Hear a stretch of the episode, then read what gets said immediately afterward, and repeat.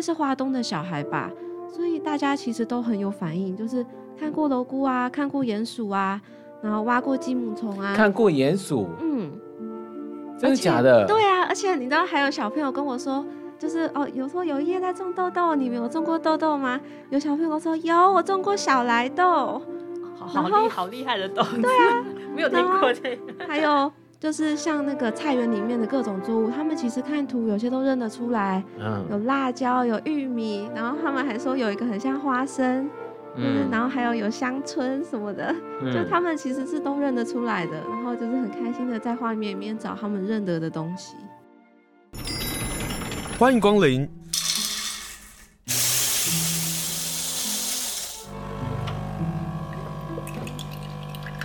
今天的盛情款待，请享用。我们每一次都介绍大人要读的书，可是孩子呢？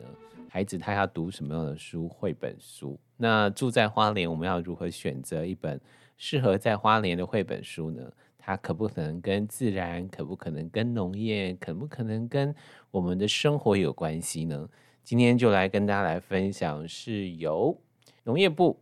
农粮署东区分署他们所出版的书，然后是我们自己在地的花莲的朋友所写的文呢，就是里头的文字是交给萧纯恩，那图呢是交给现在已经移居到台东长滨的黄海地来分享这两本书。这两本书呢，一本叫做《田里的宝物：打海与有机的相遇》，另外一本呢更可爱，更本名字很容易记得，叫《泥土人》。有机的玩耍，所以今天来到我们现场分享的这两本绘本的是肖纯恩。Hello，纯恩好。Hello，听众朋友大家好，我是纯恩。另外一个是黄海蒂。Hello，海蒂好。Hi，大家好。哎很开心又有名目 找你来上节目。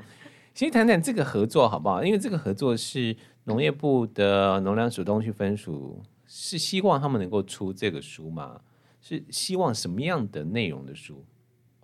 嗯，那个时候他们提这个案子的时候，其实就是希望可以用比较容易亲近小孩的方式来推广有机农业。嗯，对，所以他们就是给的方向就是跟有有机农业相关就可以。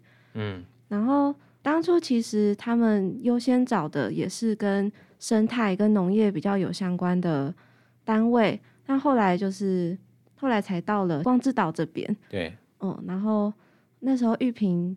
校长他听到这个案子，他就他那时候就想到我，嗯哼，嗯，对。然后呢？因为 因为那个时候，你不要你不要因为讲到你就开始害羞了，这样不不不，我们今天是要来推说你不能害羞哦，你要说，啊、你看我写的多好，我跟海蒂海蒂画的多好，你们用这种方法是真的很好啦，不是骗大家，嗯嗯，就是因为我之前大概大三的时候，嗯，认识了。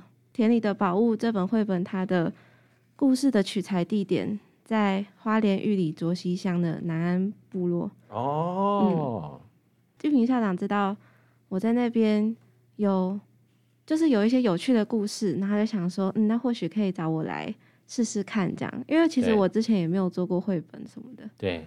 但就是很感谢农粮署跟校长，他们就这样给了我这个机会试试看。嗯嗯。你自己试了绘本啊？你觉得绘本的不同或者是重点在哪里？就作为一个写文的人，嗯，对，因为我之前读的是文学系，嗯，所以就是做这种绘本其实是第一次。那我觉得最大的差异就是，因为绘本它是文跟图一加一要大于二的东西，对，嗯，就是。怎么样去考虑那个文字跟图像的搭配，对我来讲是很新鲜的挑战。然后文字又不能抢夺了绘本的世界。对，那时候跟校长跟海蒂在讨论的时候，就有很确定一件事情，就是图像上面已经表达的事情，就不用再用文字说一遍了。嗯，嗯，但好玩哦，比如说田里的宝物，打海与有机的相遇的开业啊，我好喜欢这个开页。这开业呢，就黄海地呢就画了，不过就是杂草一堆的一个环境哈，就是杂 草哈，就是你看不到什么东西，就是各式各样颜色的绿这样在上面，然后就两段的文字，这里感觉什么都没有，哪是啊？你没看到嘛？就这样，我好喜欢这个，因为这里头就开始揭开了我们看起来习以为常的这一片荒芜的草地里头，就什么都没有啊。但是重点是，它其实很多来呼应到这田里的宝物，就里面的宝物都是在这个草里面的。光是这一页，其实就在说的就是绘本的好玩在这里。你们会藏很多，然后你们也要试图的说少一点。然后让孩子们透过画，然后找到一些东西。海海蒂，你在做绘本的时候，你会不会觉得那是另外一种挑战？因为你本来就在做一个艺术创作的人，转成绘本会不会会不会觉得啊，你的孩子真的赚到，就是他有绘本可以读？觉得还好哎，因为、嗯、因为是就其实也是蛮享受就是画绘本的过程，所以我我觉得它就是一个。很有趣，就是也是让我自己在怎么讲，重新看待这个世界的另一种方式，就是透过绘绘本。嗯，对。我刚刚说的，我们习以为常的，可是，在你们绘画里头，就必须要被挑出来，嗯，就必须要看，嗯。那比如说田里的宝物，党海与有机的相遇，你跟纯恩怎么怎么去分配，或者是怎么先有文字吗？还是先有图？先有文字，先有文字，嗯，然后在文字里头再慢慢慢慢删改，所以你们就设定了两个主角。嗯，对，因为就是其实这个设计它并不是非常刻意的，只是我在想一个故事的时候，通常我就是从一个主角开始，嗯，但我好像最后都会让这个主角有一个伴。嗯，对，好像是这样。但这个有个伴，它就会变成。从第一人称到可能到了第三人称，他的角色就开始有了移动，是、嗯、是这样吧？对不对？或者是我觉得，就是从完全不认识，然后到认识一个地方，引路人是重要的。嗯、对我来说，我认识很多东西的过程也是这样。嗯，所以引路我们就看到田野的风景，嗯、我们可以看到在田野里头的宝物，它可能是一只龟，它可能会是有各式各样的，呃，比如说露丝啦这些等等。然后，呃，有一幅啊，我我花一点时间跟大家分享田里的宝物，这就是我们认为的四季。可是对于农友来讲，或者种在田里里头，它的四四季的变化，它反而会是从农作物或者从植物来看到。这也是你自己在卓溪里头的发现吗？来分享这好不好？那一页就是小男孩打海，他听到迪娜说，就是呃。田里面四季会有不同的样子，然后他去想象四季到底会有什么样的颜色。嗯，那嗯，这个的确是在南安那边，他们有去经营，就是田埂上面的草的管理，然后就会特别去种一些植物。嗯，然后或者是他们的传统作物。嗯，嗯，然后嗯，当初知道的时候，这点对我来讲非常吸引人，因为就是每一位农友，他们对田埂的打造，其实都有他们自己的创意跟。想法在里面，我觉得那是很有创造性的事情，而且也很有机啊，所以就很想介绍给大家，就是知道这样。嗯、然后我觉得海蒂在这一页的的那个画，真的也画得超级棒的，就是我们后来还把就是这四个格子拿来做成就是小卡片这样。Postcard，嗯哼，海蒂来分享一下好不好？这些宝物，这里头的植物，嗯，怎么去拣选，然后你又怎么去画？因为孩子在里面。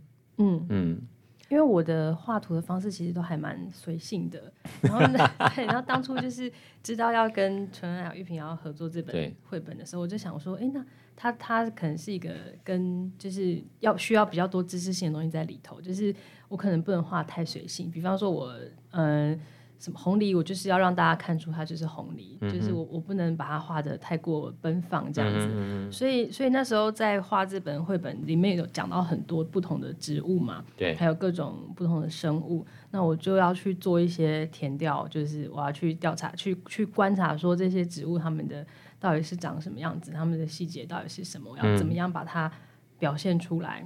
嗯、那这个部分是我觉得就是以往我自己在在做绘本在画图的时候。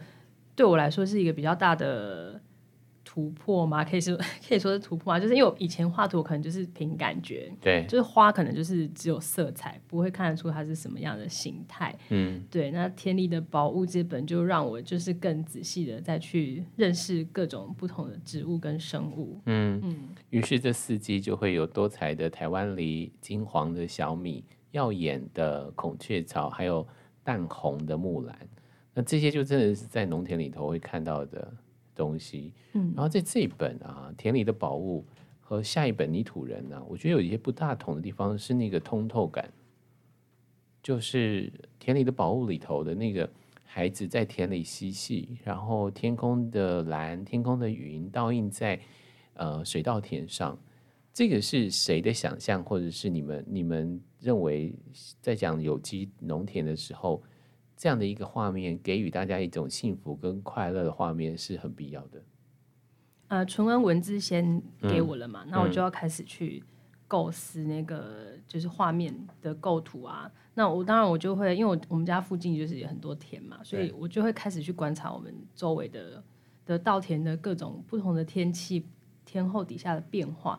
然后我就觉得，就是晴天的时候，那个田里放水的有倒影的那个那个样貌是非常的美，嗯、就是让我觉得很有能量这样子。嗯、那在画这本书的时候，其实我那时候就问纯恩说：“那我们这本书它的时序呢？它的比方说我们种植的时序跟季节，就是有先跟纯恩先讨论好说，这这本书它其实就是从播种一直开始，然后到。”秧苗稍微长出来一点，然后到最后是呃结穗金黄稻田的模样。对对，那就要把种到这一期里面会发生的就是天色变化，还有稻田的景观，全部要放进去。哦、那所以在前面的时候，我们的稻子就是会画的，就是比较短短小小刚插秧的模样。那那时候田里面是都有水的。对对，那那个倒影就就基本上天气好就是一定会出现这样。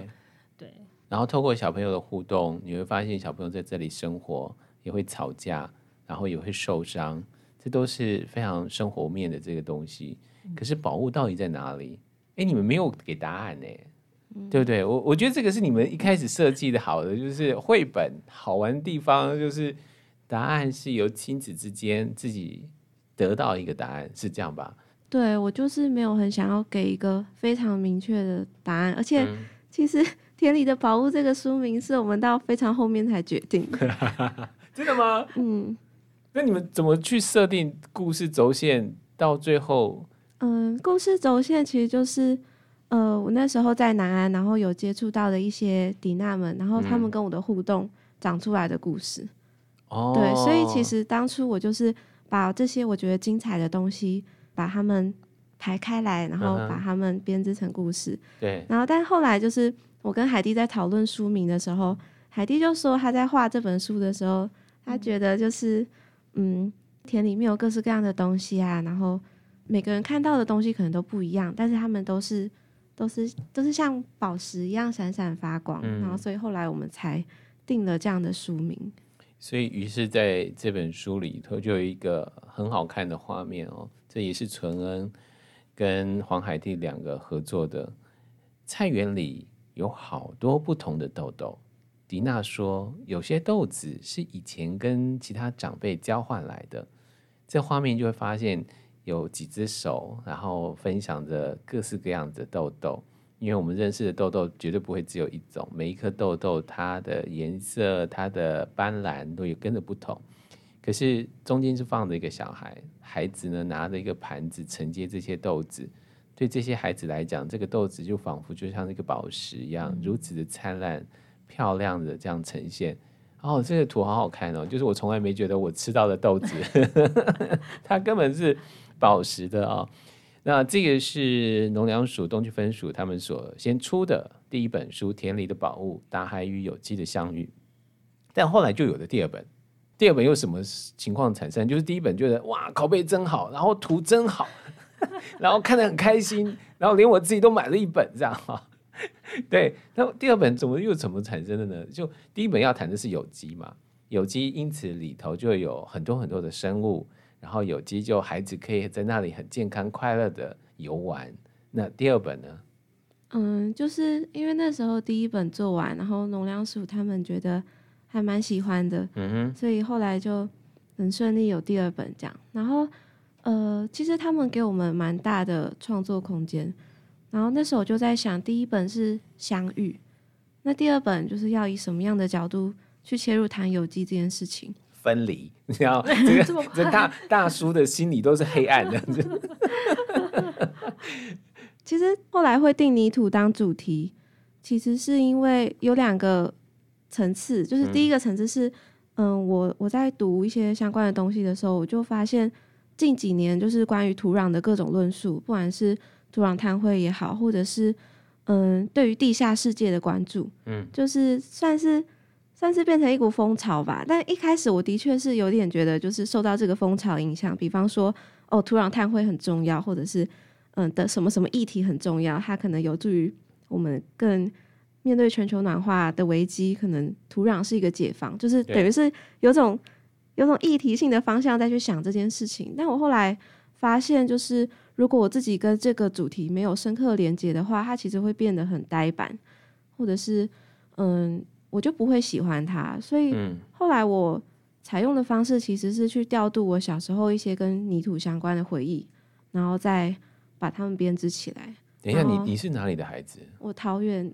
桃园人，对，桃园人的孩子有泥土的回忆，因为我们家是在郊区哦，然后我外婆有菜园，对，附近也有稻田，对，嗯，所以你就把这个童年的回忆都给放进来了。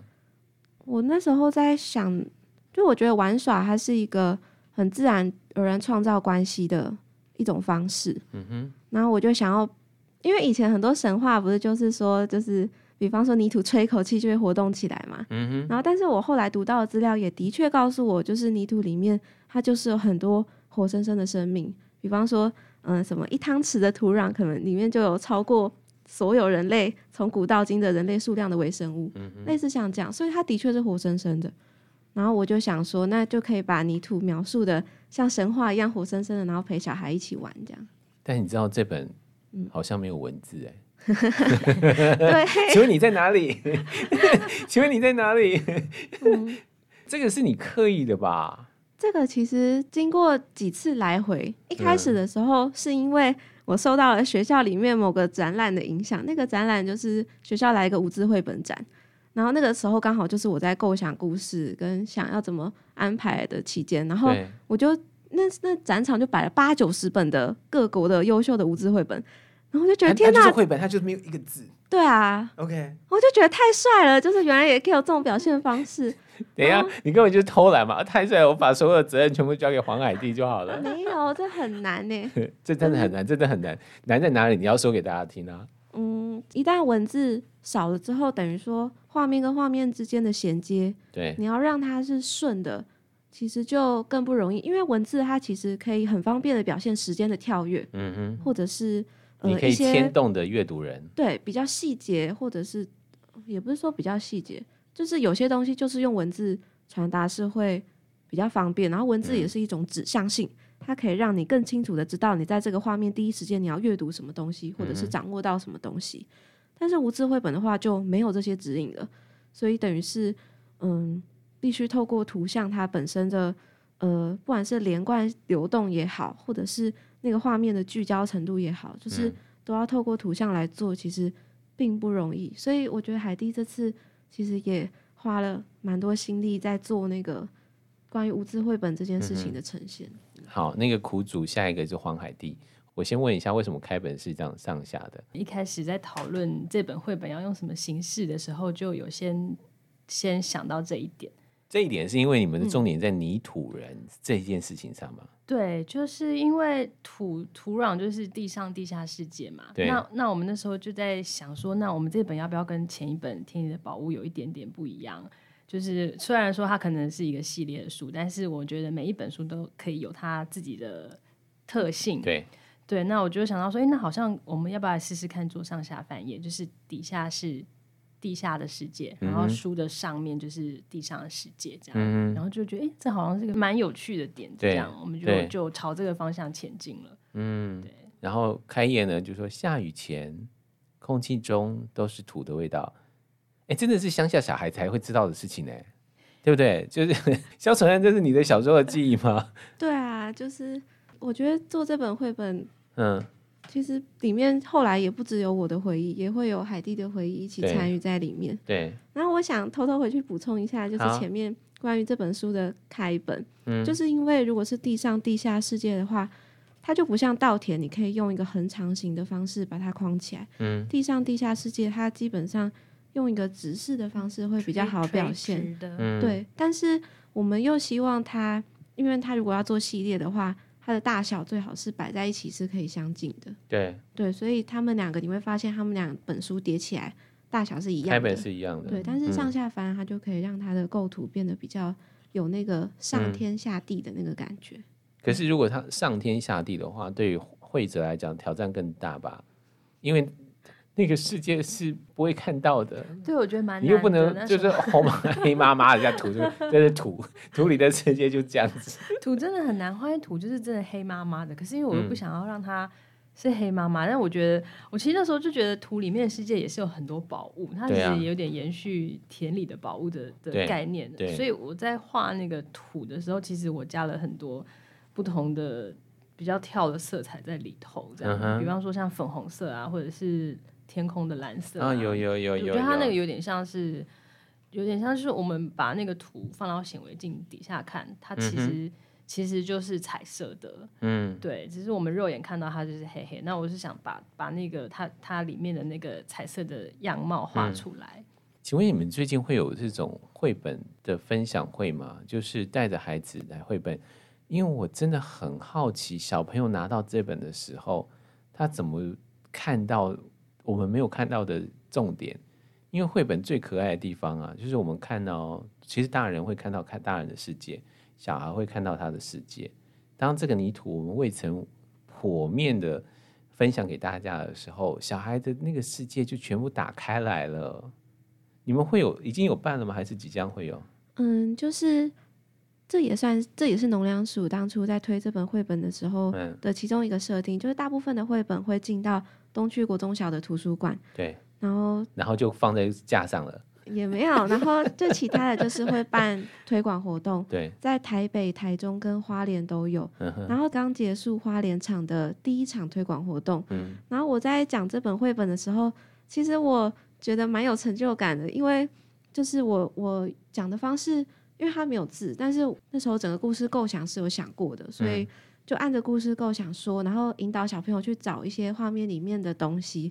可能因为是花东的小孩吧，所以大家其实都很有反应，就是看过蝼菇啊，看过鼹鼠啊，然后挖过积木虫啊，看过鼹鼠，嗯，真的假的？对啊，而且你知道还有小朋友跟我说，就是哦，有说有一页在种豆豆，你们有种过豆豆吗？有小朋友说有，我种过小莱豆，好好厉好厉害的豆，对啊，没有听过这个，还有。就是像那个菜园里面的各种作物，他们其实看图有些都认得出来，嗯，有辣椒，有玉米，然后他们还说有一个很像花生，就是、嗯、然后还有有香椿什么的，嗯，就他们其实是都认得出来的，然后就是很开心的在画面里面找他们认得的东西。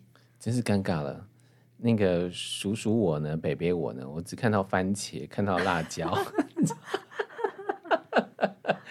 这真的很可爱，因为。我欢迎大家能够去买这本，买来绝对不会后悔的一本绘本书，叫《泥土人》。我们做大人真的看了都好开心哦，因为里头太多好玩的。因为这开页啊，第一个在那个蝴蝶页的部分，它一看到就是一个自然田野的画面，然后高空俯瞰，然后接下来就来到了房子前，然后小孩子在房间，然后再慢慢慢慢那个我我要说的事情就是，当这个页数是这样上下开合的时候。我们的视野就从天空，然后到住家，然后到田里，然后看到孩子，然后孩子们的那个视野就开始进入到泥土下了，好好看哦！我说真的，真的很好看。然后好玩的事情还有另外一个事情，你一开始就已经设定要用蜡笔画吗？海蒂？其实田里宝物跟泥土人都是用都是用油性粉彩画，它其实叫油性粉彩，嗯、油性粉彩啊。对，然后。我觉得画这一本书，其实其实那时候，嗯，我觉得我拿到淳恩的那个故事的一一开始，其实对故事大纲的时候，其实就还蛮有画面的了。嗯、因为我我觉得淳恩是一个还蛮，就他很会，他是一个蛮会讲故事的的人。其实看那个田里的宝物就知道他很会说故事。对，所以你看着他的文字，你其实是那个画面，它是很自然的就有产生出来。嗯哼。对，那我就会开始去去去，其实那个土的颜色的那个想象，它其实就已经已经有有渐渐在我脑海中里面成型这样。对对，那我那时候就跟传人讲说，那我们的土的颜色，我可能不会画到很黑，我们就我们就会有一些不同堆叠的色彩跟重叠在里头。嗯嗯嗯，那。泥土人，嗯，这个形象你们应该有讨论过吧？就是有有他到底要变成什么样子？他要变成狰狞一点，还是可爱一点，还是他就是一个小不点这样？这个其实纯恩一开始都有先设定好，所以你们都会问说：哎，那这本书就是又没有文字，那文字作者在哪里？文字作者就是在每一个画面里头，他其实就是藏在里面，他。每个角色的形塑出来，或是我每一个造型，它其实都是我们前面其实是有纯恩是写了一大堆的功课给我。春恩，你到底写了什么一大堆功课？请举例。嗯，就是像泥土人的时候，嗯嗯，我就希望他不要有太清楚的轮廓，然后或者是不用有很明确的角，我就是希望他可以就是一坨，然后就是跟跟土地是连在一起的这样。嗯。然后呃，对，我的确会给蛮多，就是画面上面的一些想法或者是细节，就是像菜园那一页，就是包括作物谁跟谁摆在一起，或者是嗯、呃，他们那那个不是乱摆的哦，没有，那个是其实都有思考过的，这个、哦，避免妈妈们就发现，哎，这个不所所谓认真思考什么意思？可不可以解释一下？嗯，比方说，就是像那个玉米跟豆子还有南瓜摆在一起。哦，是是是是，对对对，那其实是一种从北美原住民那边开始，就是最最最有名的一种操作方式的呃一同栽种的方法。对，就是菜园三姐妹。然后还有像就是有一些呃叶菜类，然后会比方说上面会附落叶啊，然后或者是辣椒会跟。什么什么东西种在一起，就是它有一种，嗯，比方说味道特殊的植物，它可以帮忙驱虫啊，或者是什么跟什么作物种在一起，它们不是同科的植物，对，所以它们不会招来相同的害虫。我看懂了，妈妈们赶快去买，就是啊，你翻到那个菜园的部分啊，你会发现有味道的都在外围，比如说香椿。比如说辣椒，辣椒其实是一个很好作为有机的一种一种植物，这样你就这样做这样这样一圈，然后你就可以看到你刚刚说到的那个菜上面要放枯叶，我也看到了。对，哎，你们不是随便画的耶？你们两个比还好有第一本的磨合哈，就是哎，大家知道说我们到底怎么去表达，然后呃比较清楚说。哎，这次我们要怎么做？嗯，但我真的很喜欢那个最后形塑出来的泥土人，他是可爱的，他是很容易亲近的，嗯、然后因此在接受泥土人出现的时候，它不是这个脏脏的或者是比较狰狞的这个画面哦。但是有一个可能在妈妈看到的世界里头就会头痛，就这个。请问一下黄海电影作为一个呃孩子的妈，你会非常赞成这件事情吗？孩子们在那个。泥巴堆里头玩耍，因此小孩子的脸都是脏脏的，这样可以啊，这这很好玩啊。我我我们我们我们部落的小孩，其实，在那个就是种田的时候，嗯、他们就会去，就会在田里面玩，就是呃，他们会说，就是爸爸妈妈带他们去，可能去帮忙这样，嗯、可是其实他们就是在那边滚泥巴这样，对，然后就真的很有趣。好几页的孩子们都是这样子，可是这个是呃要故意。弄进来对不对？就是我们跟泥土的关系是这样吗？嗯，对，就是那个时候，我就其实打泥巴这样，就是这个情节蛮早就进来了，因为我就觉得，就是小时候玩泥巴那个回忆是印象很深刻的。嗯、然后其实到后面，小孩子身上都是泥巴，然后在休息的那个时候，我觉得他们跟泥土人的状态是靠近的。哦，对，那个时候有想要。想要就是让小孩跟泥土人之间的界限好像有一点点，有一点点混合消融的那个感觉。而这个混合消融，你除了看到了孩子们快乐之外，因为我们刚刚说到嘛，这开业是上下开的，上半部呢，我们看到孩子们在就脏脏的在欢乐着，可是下半部的泥土人的世界啊，依旧是欢乐的，充满着。哎，这很难画哎，这这个构图跟想象怎么去达成的啊？这个纯人那时候给个指示，好，纯人给了指示。他有给他说那个土壤，我觉得我觉得在画这本的时候，我得到很多土壤的知识。嗯、他说土壤在地下，它其实是有那个土团，然后土团的样子它是有小，然后底下会越来越大这样。你哪里来的知识啊？因为我没有实际耕种的经验，但是我又觉得华东地区其实很多专业的种植者，嗯、所以我就是查了一些资料，然后很多人都提到土壤团粒的重要性。哦，对，就是嗯，健康的土壤它应该是就是一团一团一团一团的，嗯、然后那个团其实很小，只是我们为了在绘本里面呈现，所以把它放的很大。然后小的孔隙跟大的孔隙有不同的作用，有一些是通气，嗯、然后有一些是保水。嗯，所以海蒂就必须要把他刚刚说的这些话，嗯、然后变成一个图像。其实里面里面所有的图像，基本上我纯恩都有给了非常明确的指示。嗯、比方说那个就是图图团中间会有水流下去，流到这个其实是在每一页它都有非常明确的说明。我觉得我要做的工作就是要把他脑袋里的东西变成画面呈现出来。嗯，然后你如何能够去说，让孩子在看没有文字的一本绘本里头，孩子能够看懂？因此，那个流下的水所代表的意涵到底是什么？黄海蒂呢，就画了泥土人拿了一个杯子，嗯、然后看到一滴水这样，水你不用看到他喝，可是你就知道他到底干嘛。这个水其实是灌溉的土壤非常重要的一个养分。是然后，一本泥土人看起来是给孩子看的，其实是增长我们对土壤的知识。然后还有包括了沃肥啊这些等等的，纯恩有要补充的吗？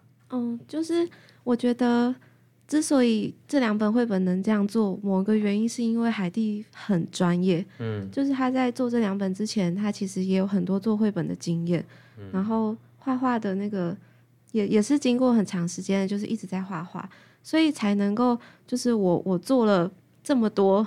其实真的很多很多的嗯画面想象跟指示，然后海蒂都可以把它实现出来。我觉得就是每次海蒂丢一张图出来，对我们来说都很惊喜，就是没有对没有想到，就是 我的那些文字描述，当它转换成画面的时候，原来可以这么好看。嗯，而且啊，我们刚刚说没有文字，对不对？没有，其实故事说完，故事翻完，后面好多哦，然后还会有很可爱的插图。比如说，故事是这样诞生的，为什么会有这个故事？然后寻找不同颜色的泥土人，然后就跟大家说，其实每个地方的土都不同。比如说，光复的土跟玉里的土就不一样，所以因为它是因为海岸山脉有个缺口，让光复的土有了不同，类似像这样的。然后你们就在写这些事情，然后泥泥土人的被子啊，泥土人的大餐啊。我想要聊的是泥土人的世界的一个关系网。嗯，其实我对泥土的真正最爱的泥土啊的原因，是因为我喜欢碰泥土的原因，是因为它有鸡母虫。嗯嗯，鸡母虫太可爱了。很少有人说金木虫很可爱，真的吗？很多人怕金木虫吗？因为我我们家之前有养金木虫，然后朋友来家里就会说：“你不要拿给我看，我不要。”那我一定要拿给你看，你看它好可爱哦，白胖胖的呀。对，可是很多人就怕。真的哦，嗯、所以谢谢你把金木虫放进去，你不怕那些人？我们就我们金木虫后来就长大，它就变成独角仙了。然后还有蚯蚓，还有鼹鼠，还有蝼蛄。蝼菇，它手上会长得像那个挖土机的那个小虫子吗？嗯，对，那个也好可爱哦。我突然发现泥土人唤起了我小时候的记忆。就对啊，为什么现在没有了？现在还是有啦，而且我还有拍过他挖的地道的，也不是挖地道，就是如果是蝼菇挖过的地方，那个地表会长什么样子？你是说，你连这个都看得出来？它上面会有什么不同？它那个隆起的那个土堆会稍微有一点点裂开，但不会完全裂开，然后就是一个小小的拱起，嗯、哼然后但不会像鼹鼠那么大，因为毕竟体型大小就是差很多嘛。对，你就可以看得出来那个是。那我要问了，就是那个洞啊，旁边有一颗一颗一颗的，我们刚刚讲到土块的，嗯，小颗小块小块小块，那个是蚯蚓生出来的吗？那个是蚯蚓便便，那是蚯蚓便便，嗯，你看就这么好玩，这是泥土人里头的世界。然后世界豆类日跟世界土壤日又有什么样的关系？就在这本书里头都好好来说，后面还有很多啦，就慢慢看。我不要剥夺大家阅读的乐趣。最后呢，要请你们来说一说你们在台北跟花莲的活动，让很多人可以就近参加，让很多人可以有机会买这个书。哈，来跟大家讲一下时间跟地点。接下来一场推广活动是十一月十八号在花莲的凤林一个有机实验农场，就是廖美菊老师的采菊园。嗯哼。然后我们会做一些嗯土壤生态，就是土壤里面动物生态的观察，然后还有就是去实验看看，就是堆肥它如果是在一个农场这样的环境，它可能可以怎么样操作。那为什么堆肥不会臭？这样，嗯，然后在台北的话是十一月十九号跟十一月二十六号都在礼拜天，对，因为是在台北，所以就做了一个嗯，你们比较不一样的做出来了吗？呃，算有点像，就是它是一个泥土捏塑跟绘画的一个活动，哦，然后就是想要带着小朋友们自己去感受，嗯，不管是整个嗯经过长时间的季节感之后，泥土的酝酿跟变化。然后或者是他们想象中的泥土人到底是什么样的颜色或什么的，对，嗯，就是用比较艺术性的方式去跟小朋友们做连接。嗯，就在都市的时候，我们就用艺术的增加那个想象，然后透过阅读的分享，带着孩子跟开始亲近跟认识泥土。然后在花莲就直接把你带到菜园，就直接把你带到泥土 泥土上，亲自摸着泥土。但我不知道。可以碰到，可不可以碰到鸡母虫啊？那个好可爱哦！好了，今天就跟大家介绍，十一月十八号礼拜六的上午十点钟，在花莲凤梨的采菊园有这样的一个分享会。然后在十一月十九号跟二十六号，在台北的雄狮星空呢也有这样的分享会。详情就请大家上光之岛文化艺术基金会的脸书，你就可以看到这个相关的讯息。今天非常谢谢肖纯恩还有黄海蒂。和大家来分享两本书《泥土人》和《田里的宝物》。谢谢两位接受访问，谢谢你们，谢谢，谢谢。谢谢。